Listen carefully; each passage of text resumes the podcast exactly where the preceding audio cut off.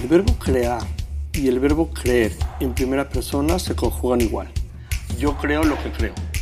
Hola, estás escuchando tu podcast Compás de Vida, un espacio de reflexión, ideas y conocimiento que te acompañará en el proceso para transformar tu vida. Soy Salomón Dabá y si me lo permites, seré tu guía en esta aventura para crear tu plan de vida. ¿A qué te gustaba jugar cuando eras niño? ¿Qué te gustaba hacer? ¿Cuáles eran tus sueños de la infancia? ¿Qué creías que ibas a hacer cuando eras grande? O mejor dicho, ¿qué querías ser cuando fueras grande? Hola, bienvenido a tu podcast Compás de Vida, episodio número 11. Hoy vamos a hablar de tus sueños de la infancia. Si hay algo que tenemos en común tú y yo, bueno, tenemos muchas cosas en común, pero una de ellas es que los dos en algún momento fuimos niños. Y como tal, estoy seguro que jugabas a algo, no importa de qué país me escuches, no importa tu historia o la mía, todos los niños de alguna otra manera juegan, todos los niños de alguna otra manera sueñan, tienen eh, fantasías, tienen objetivos, tienen metas, aunque no le llaman así, pero eso es lo que son. Y conforme vamos creciendo, muchos de esos objetivos, esas fantasías, esos sueños, los vamos enterrando, van desapareciendo, los vamos olvidando. Y dramáticamente incluso creo que muchas veces perdemos esa capacidad de soñar, o más allá de perder la capacidad de soñar, nos olvidamos que esa capacidad siempre la tenemos, pero nos olvidamos de cómo hacerlo. Y esa parte de niños de poder fantasear, de poder jugar, de, usar la creatividad, se nos olvida por completo. Y eso le llamamos madurar, le llamamos crecer, le llamamos ser adulto, pero creo que es una parte dramática. Quiero platicar contigo el día de hoy un ejemplo perfecto de lo que es vivir el compás de vida aunque no lo llamaba así esta persona. Y estoy hablando de un eh, profesor de la Universidad de Carnegie Mellon que se llamaba Randy Pauch, eh, que murió en el 2008. Eh, Resulta ser que en esa universidad existe una tradición que dice, si tú tuvieras que dar tu última conferencia, porque te vas a morir o por la razón que sea, porque ya no vas a dar más conferencias y sabes que es la última, ¿de qué hablarías? ¿Cuál sería el tema que, del cual hablarías? Y a él le pasó porque le detectaron cáncer de páncreas. Y le, le tenían pocos meses de vida. Y eso fue en septiembre del 2007. Y la plática que él dio se llamó Realmente alcanzando tus sueños de niño. Y esta plática fue subida, por supuesto, a YouTube por la universidad y fue tan inspiradora, tan conmovedora, movió tantas emociones que a Randy, que en paz descanse, lo invitó Oprah en su show y posteriormente eh, lo invitaron también a otros programas de televisión en Estados Unidos. Y algunos meses después incluso, gracias a la medicina que lo mantuvo eh, con vida relativamente sano por, por eh, más tiempo de lo que esperaban, escribió un libro sobre, sobre precisamente sobre este tema, como una especie de manual que quiso dejar hacia su familia y pero bueno, eh, fue tan, eh, eh, tan inspirador que, que, hoy por hoy el libro está traducido en más de 45, 45 idiomas. En las notas del podcast te dejo el, nombre de esa persona para que lo puedas buscar en, en YouTube o buscar su libro. Y en esta plática lo que él habla es, bueno, yo cuando era niño tenía estos sueños y te platica a lo largo de, ese video, de esa, conferencia, cómo fue que los fue alcanzando y cuáles, cuáles son las lecciones que él aprendió eh, gracias a, ir pudiendo vivir esos, esos eh, sueños de cuando era niño. Y de lo que quiero platicar contigo el día de hoy es precisamente cuáles son esas lecciones que comenta Randy Pauch en, eh, su libro y en, sus, en las entrevistas y en, por supuesto en la conferencia magistral que dio en, en el 2007 a lo largo de su conferencia, él va contando sus, eh, sus aventuras y sus diferentes sueños de niño y cómo es que los alcanzó. Y bueno, uno de los primeros mensajes que comenta dice, cuando alguien te deja de decir lo que estás haciendo mal, un jefe, un papá, un entrenador, significa que se rindió contigo. Quiere decir que dejaste de importarle. Piénsalo, se me hizo un mensaje muy poderoso. después en algún momento él menciona que las trabas a las que nos enfrentamos, él hace el símil a una pared de ladrillo, eh, que se presenta en nuestro camino cuando queremos llegar hacia un objetivo o hacia, un, hacia una meta.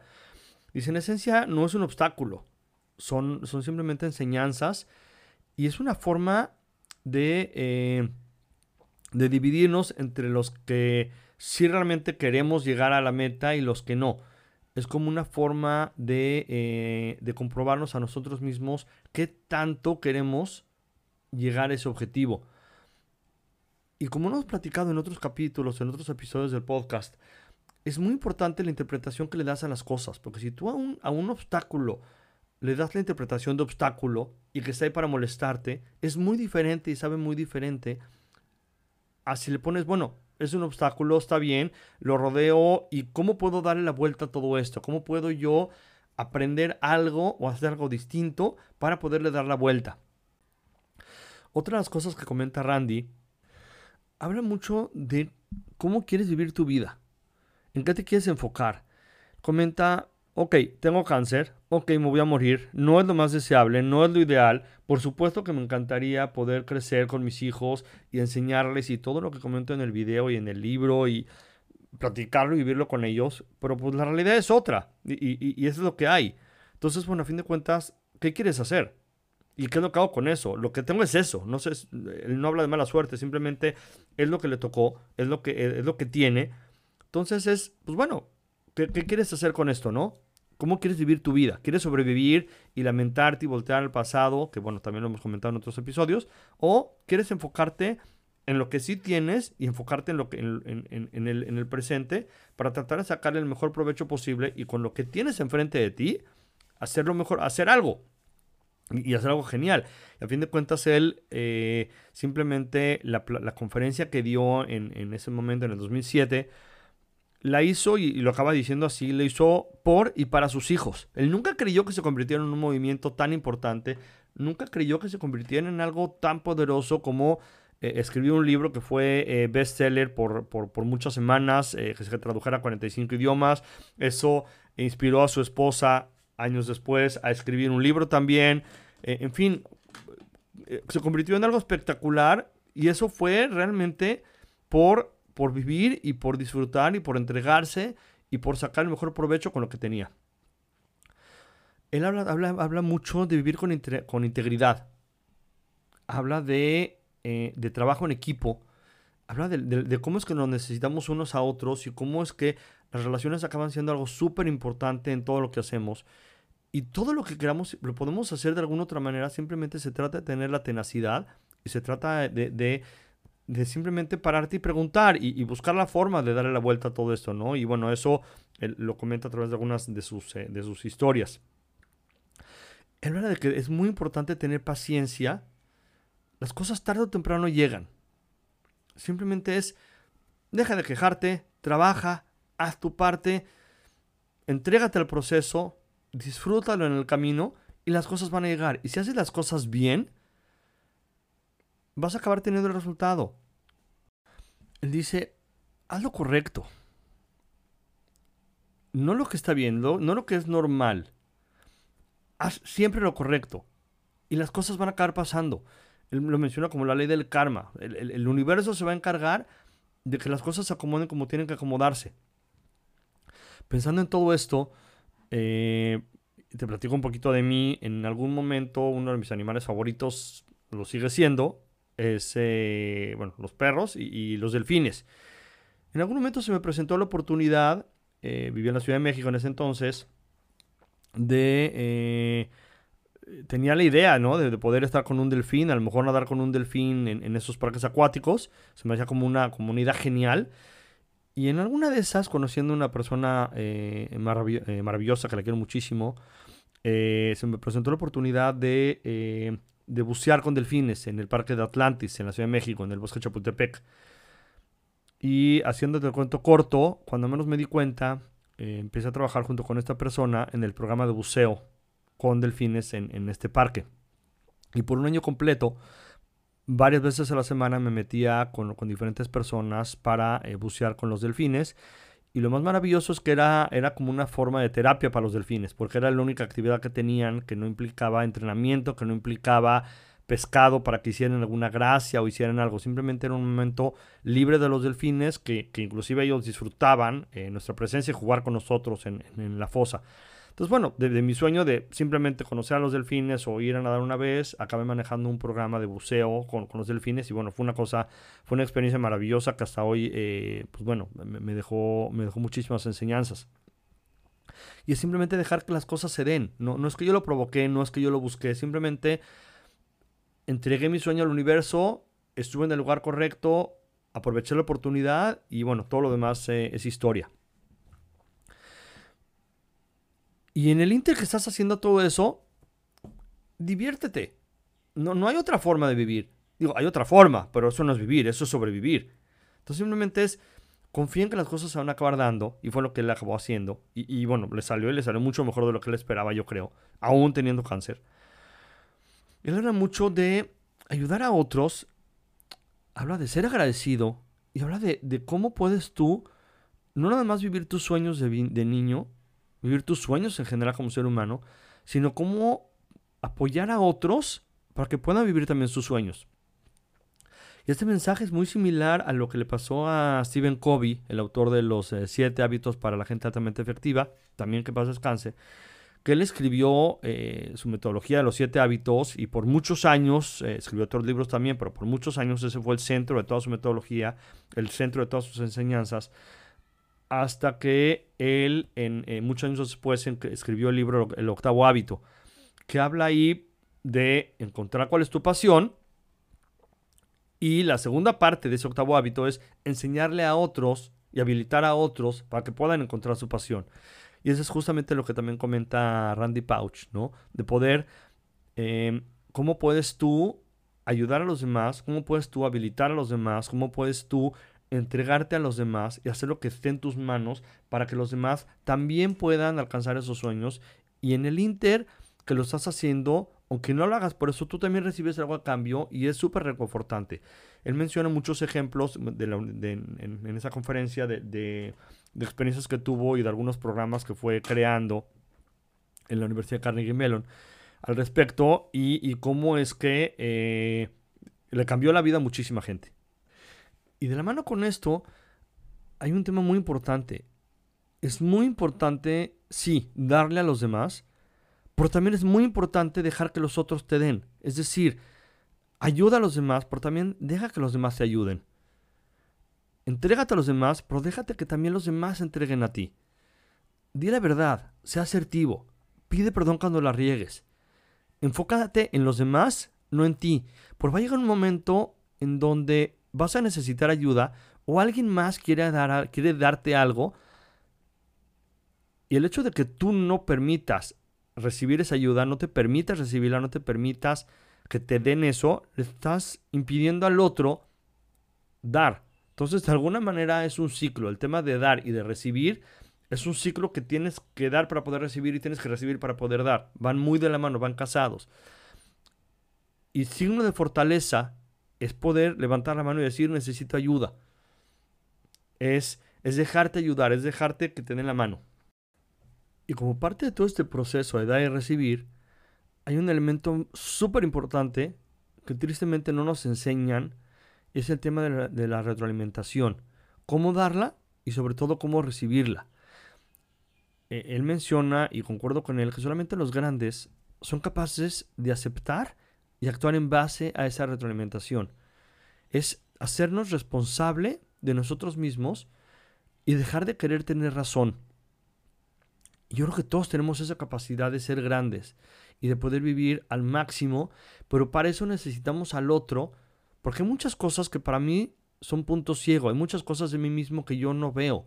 Simplemente, una, una parte de tu cuerpo no tienes forma de verla, el otro sí. Tu cara, tu expresión no tienes forma de verla, pero el que está enfrente de ti sí. De igual manera, hay muchas actitudes, muchas cosas que, que no las ves, que para ti mismo pasan desapercibida, pero para los demás sí las ven. Y si la persona que tienes enfrente, de una manera amorosa, o brutalmente amorosa, te da feedback y te da, te da, retroalimentación, como, como alguna vez escuché, bestialmente honesto. Hay veces que no es cómodo, hay veces que no es fácil, hay veces que inclusive puede doler y puede ser un golpe a nuestro ego, a nuestro orgullo. Sin embargo, es, la mejor, es una de las mejores maneras que yo conozco de crecer. Porque a fin de cuentas, alguien que me quiere, alguien al que le importo, me está diciendo algo que no es lo que yo quiero oír, pero sí me va a ayudar a poder crecer y sí me va a ayudar a poder salir adelante y poder hacer los cambios que necesito hacer para poder alcanzar mis sueños, alcanzar mis objetivos y vivir mi compás de vida, vivir mi plan de vida. Él menciona y, va muy de la mano con esto, todo va de la mano, pero bueno, menciona que siempre puedes encontrar lo mejor en cada uno, en cada persona. Siempre hay algo bueno, es simplemente cosa de buscarlo. Y un mensaje similar da eh, una autora que se llama Edith Egger en un libro eh, que se llama La bailarina de Auschwitz, en inglés se llama The Choice. Eh, te he mencionado el libro, excelente libro, pero es el tema de todos de alguna otra manera tenemos una parte positiva interna. Simplemente a veces que nos cuesta mucho trabajo dejarla salir y gracias a la retroalimentación de otros muchas veces es que podemos, eh, puede salir esa parte positiva. Randy menciona la, la importancia de vivir de la mejor manera posible y dejar que los sueños lleguen solos. Él dice que no desafiamos a la, a la muerte viviendo más tiempo, sino viviendo bien, viviendo al máximo. Hay por ahí un, eh, cuento que escuché alguna vez de eh, una persona que eh, estaba paseando, estaba, le gustaba conocer, pasear y llegó a un pueblo que no conocía y empezó a ver algunas piedras con algunas inscripciones y se empezó a acercar y alguna decía el nombre de una persona y abajo decía eh, tres años, dos meses. Y otra, otra lápida, que pues, se dio cuenta que era un panteón, decía cinco años, seis meses. Y así cada una decía el nombre y, el tiempo, ¿no? que creyó que era el tiempo que, la persona había vivido. Y se dio cuenta que todas eh, las lápidas, la que menos, la que más... Eh, tiempo tenía, estamos hablando de 6, 7 años, eh, una cantidad de pequeña, y dijo, qué dramático que haya tantas tumbas de niños, ¿qué, qué pasó aquí? Es como, realmente se sintió, se, sintió conmovido, se sintió realmente con, el dolor de estar en un, panteón de, con tantas tumbas de niños. Se acerca una persona al cuidador del panteón y le dice, ¿viene a visitar algún, algún ser querido? ¿Alguna persona? Y dice, no, no, simplemente estoy paseando, pero por favor, dígame qué pasó en este pueblo tan dramático que hay tantos niños muertos. Le dice, no, no, no, a ver, no se, no se preocupen, no todos no, no son niños, la mayoría son adultos. Déjeme contarle, le dice. En este pueblo tenemos la, la costumbre de que cuando la persona cumple 13 años, sus papás le regalan una libreta como esta, que tengo aquí guardada yo. Y en ella vamos apuntando los momentos que realmente disfrutamos en la vida. Entonces apuntamos y saca su libreta y le enseña, dice, mire, ¿no? Apuntamos qué fue es, eso que vivimos, ese, eso que tanto gocé, y eh, pongo cuánto duró el, gozo de, ese hecho, ¿no? A lo mejor conocí a la, mujer en mi vida, en mi primer beso, eh, en fin, ¿no? Cualquiera de las, de las cosas que, este, que, disfrutamos, aquella fiesta, eh, aquella plática con, con aquel amigo, aquel encuentro, en fin, lo que sea.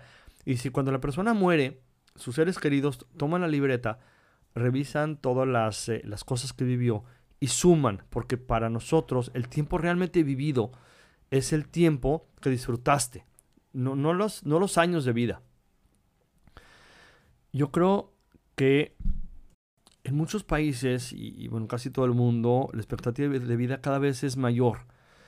Y lo que yo tristemente digo es que muchas veces no es de expectativa de vida, es de expectativa de muerte, porque a fin de cuentas nos enfocamos tanto en, en el futuro que dejamos de vivir el presente y eso nos lleva a llegar a, lo que le llama la edad de retiro, la edad que sea en el país donde vivas, sesenta y tantos años, pero para ese entonces ya estás enfermo, estás cansado, tu cuerpo ya no funciona de la misma manera y entonces los siguientes años te dedicas a lo poquito o mucho que tienes guardado de dinero, a gastarlo en doctores, gastarlo en tratamientos, gastarlo en todo tipo de cuestiones, en vez de realmente disfrutar y vivir. Porque a fin de cuentas, y, em, y eso lo hablamos mucho en el eh, programa de Reiniciando mi vida, en el curso Organizando mi vida, que tú desde ahorita, desde que eres joven, desde que eres un adulto joven, es muy importante que empieces a hacer ciertos cambios, ciertos ajustes en tu vida para que puedas asegurarte que tu cuerpo se desgasta de la, de la mejor manera posible y de la menor manera posible. Es decir, por ejemplo, a nivel de inteligencia, desde los 30 años poco a poco va bajando tu capacidad. Es por eso que un niño aprende mucho más rápido que tú. Es impresionante. Uno de mis hijos, eh, los idiomas que le pongas, los, los, aprende. En un fin de semana aprendió clave Morse porque se le hizo interesante y unos días después agarró una tarjeta que encontré de, publicidad hace muchos años que venía las señas, eh, lenguajes de señas y unos días después ya me estaba hablando con lenguaje de señas. Tiene la capacidad de hacerlo. Estoy seguro que en unos años más, cuando él crezca, esa capacidad poco a poco va a ir bajando. Y de eso hablamos en este programa de, de Reiniciando mi vida, en donde es muy importante que hagas ciertos cambios en tu alimentación, en el ejercicio, en el sueño, en ciertas cosas para que tú puedas, cuando crezcas y cuando llegues a esa, edad de sesenta y tantos años, que tu cuerpo siga funcionando de la mejor manera. Y de alguna otra manera es lo que comenta Randy. Randy murió a los 47 años y él no tuvo esa oportunidad. Pero sí, los últimos años de su vida hizo lo que pudo para poder prolongar de la mejor manera su vida, tener una muy buena calidad de vida y las consecuencias que tuvo del cáncer fueron relativamente menores y fueron más enfocadas al, tratamiento de la quimioterapia que de la enfermedad en sí. Y, y, gracias a los tratamientos él pudo vivir unos meses más, pues realmente se entregó a vivir al máximo su vida y se entregó a hacer lo mejor que pudo hacer, no tanto para él, sino para los demás. Él no, no nomás se dedicó a hablar sobre el tema, sino lo vivió y lo hizo y le enseñó a sus hijos a través del ejemplo. Creo que es una frase muy trillada, pero súper importante. Nos arrepentimos de las cosas que dejamos de hacer, no de las cosas que sí hicimos. Y ponte a pensarlo, ¿cuántas veces te has arrepentido de algo que hiciste? Yo creo que, digo, ah, por supuesto, no te arrepientes de por qué hice esto, pero es mucho más fuerte, es mucho más doloroso cuando nos arrepentimos de las cosas que dejamos de hacer. Es que si hubiera hecho esto, si hubiera hablado con aquella persona, aquella niña que quería invitar a salir pero no me atreví, lo que sea, siempre nos va a doler mucho más y nos vamos a arrepentir mucho más de las cosas que dejamos de hacer que de las cosas que sí hacemos. Y dentro de lo mismo, un tema súper importante para mí y, y en compás de vida es ¿Cuál es tu pasión? Y no te rindas. Encuéntrala, síguela y vívela. No importa cuánto tiempo tome. Ahí está. Y simplemente, si logras mantener tu mente callada por lo menos unos segundos al día, cuando menos te des cuenta, tu pasión va a aparecer, donde menos te lo esperas. Otra de las cosas que te, te, platico de mí, cuando era niño me encantaba la medicina, yo, de hecho, en algún momento de mi vida creí que iba a estudiar medicina. Tenía el, juguete que todos niños tenemos de medicina, de cosas de doctor, en fin, me encantaba la medicina. Y se me, se me hacía como súper curioso y me, me, me, daba muchísima ilusión subirme en una ambulancia, ¿no? Conocer una ambulancia por adentro. Subirme como, no como paciente, sino conocerla por adentro. Y cuando menos me di cuenta, en la universidad entré a un eh, curso, un grupo que se estaba formando de, para, para formar paramédicos y eh, cuando menos me di cuenta estaba ya trabajando como paramédico en una ambulancia y más allá de subirme una vez para conocerla, eh, estuve a cargo de, de, de, una ambulancia, tuve la oportunidad de formar un grupo de, paramédicos que cubría muchos de los, de, los eventos de una, de, un, de una comunidad. Eh, y pues bueno, fue, fue, una experiencia maravillosa. Por supuesto, eh, es, es, difícil, hay, hay, muchas historias muy, muy dolorosas, muy, muy traumáticas con respecto a, accidentes y a cosas que viví. Pero a fin de cuentas, el chiste es que eh, ese sueño de, subirme a una ambulancia se convirtió en algo tan maravilloso como poder eh, trabajar en una ambulancia, convertirme en paramédico y bueno, es algo que me cambió la vida y por supuesto, aunque por muchos años lo hice de manera voluntaria, hoy ya no lo, no lo ejerzo, pero de alguna otra manera, pues bueno, eh, estando en la calle, estando en la casa, cuando algo pasa, pues bueno, muchas de las cosas que aprendí vienen, vienen de ahí, vienen de, vienen de esas experiencias. Y justamente a eso me refiero, simplemente dejar que las cosas se den entregarte al universo, confiar en que las cosas van a tomar su lugar cuando tengan que tomarlo y nunca dejar de soñar. Creo que eso es algo súper, súper importante, nunca dejar de soñar. Porque a fin de cuentas, no importa si eres niño o adulto o, qué, yo creo que dejamos de vivir cuando dejamos de soñar. Una, una, una, muy buena amiga en algún momento de su historia, ella quería, le encantaba dibujar y ella empezó a, eh, a trabajar con animación eh, hace, muchos años, estamos hablando hace 20, más de 20 años. Y eh, fue muy exitosa en ese, en ese ámbito, en, lo que emprendió como, como en, animación por computadora. Hasta que llegó el momento que se dio cuenta que sus sueños habían cambiado, su pasión había cambiado. Quería hacer algo diferente.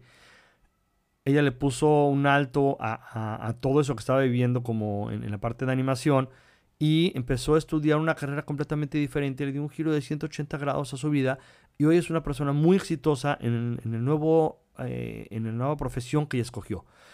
Yo creo que que todos tenemos esa capacidad, no importa que hayas estudiado, no importa que hayas hecho, siempre tienes la forma de darle la vuelta y, y yo creo que nunca es tarde, ¿no? Hay un millón de historias de, de, gente que encuentra su pasión a una edad muy, muy avanzada. Eh, simplemente Kentucky Fried Chicken, en el eh, General Sanders, eh, como le llamaban, él empezó a hacer el pollo frito con ya una vez que estaba retirado, ya una, una persona de más de sesenta y tantos años. Entonces, a fin de cuentas, el, el mensaje es de, de, Randy es encuentra tu pasión, vívela y no te rindas. Cuando menos te des cuenta va a llegar, pero nunca te rindas y síguela buscando. Una de las cosas que él dice, dice yo creo que las tres palabras más importantes para mí es di la verdad. Y si, me dejas agregar una cuarta palabra, agregar la palabra siempre. Y ese es un mensaje que trato de darle a mis hijos y, y, a la gente con la que trabajo.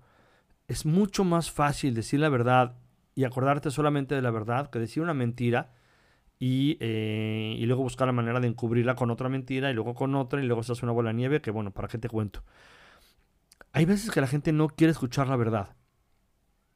Lo entiendo por hay veces que es necesario. Es algo muy similar al, a dar retroalimentación. Hay veces que la gente no quiere escuchar la retroalimentación. Y, y, lo respeto. Pero, pero la verdad es la verdad. Te gusta o no te gusta, ahí está. Y, y, aunque no la quieres escuchar, la verdad ahí es. Quieres que te diga una mentira piadosa. Yo no creo que sea la mejor manera y de mí no lo vas a escuchar. Por supuesto, hay que tener tacto, hay que saber cuándo, hay que saber cómo. Pero di siempre la verdad y créeme que vas a tener muchísimos menos problemas si lo haces. Vale mucho la pena ver la plática y, y lo que encuentres de Randy Pouch. Eh, es muy interesante. Lee su libro. Creo que hay muchos mensajes muy, muy, eh, muy inspiradores que podemos todos aprender de él y mantener su legado vivo. Y quiero eh, terminar, como lo hacemos siempre en este podcast, con un pequeño cuento. En este caso es un chiste, pero tiene un mensaje muy, muy fuerte de fondo. Estaba una persona eh, en una calle en cuatro patas, estaba ahí como buscando algo. Se le acerca un amigo y le dice, ¿qué haces ahí? Y dice, no, pues que se me, estoy buscando algo, se me, bueno, pues te ayudo, que se te perdió, ¿no? Pues se me cayeron mis llaves. Entonces, pues el otro amigo se acerca y se pone también en cuatro patas y empieza a buscar junto con él, empieza a buscar por todos lados. Y le he preguntado, bueno, ¿dónde, dónde se te cayó? Dice, no, pues por allá, este, donde está oscuro, donde no hay luz, por allá se me cayó. Le dice, bueno, entonces, ¿por qué estás buscando acá? Dice, no, pues porque aquí hay luz, allá no. Eh, es un chiste a lo mejor un poco tonto, pero muchas veces buscamos afuera las cosas, siendo que realmente la respuesta está dentro de nosotros. Muchas veces buscamos y creemos que lo que nos va a dar esa, esa pasión que teníamos cuando éramos niños, que esas ganas de vivir, esas ganas de soñar, es, eh, son cosas materiales, por ejemplo, es el dinero, eh, es tener a lo mejor una cierta posición, pero eso no es cierto, es como buscar algo que se nos perdió en el lugar donde hay luz y no donde, eh, donde realmente lo perdimos. Te invito a hacer un ejercicio. Agarra tus álbumes de fotos de cuando eras niño y ve las fotos. Y dime, ¿qué ves? ¿Cómo ves a ese niño? ¿Cómo vivió ese niño? ¿Cuáles son esos sueños? Y estoy seguro que poco a poco vas a empezar a darte cuenta si tienes películas mejor aún todavía. Y vas a empezar a ver algunas cosas que, ay, mira, me acordé que jugaba con esto, quería hacer el otro, me gustaba este tema, me gustaba el otro. Yo creo que muchas de nuestras de las cosas que queremos hacer o inclusive nuestra pasión se presenta desde entonces, se presenta desde que somos niños. Simplemente los adultos y la vida y como está estructurado eh, la educación es deja de soñar, deja de vivir eh, y bueno, entierra todo eso y bueno, mejor dedícate a trabajar. Pero yo creo que la respuesta está dentro de ti. Y pues bueno, te agradezco mucho que llegaras hasta este punto. Espero que te haya gustado el podcast. Te recomiendo mucho el, libro de Randy Pouch y, los videos que están en eh, YouTube y las entrevistas de él. Si tienes tiempo de dedicarle un rato, vale mucho la pena.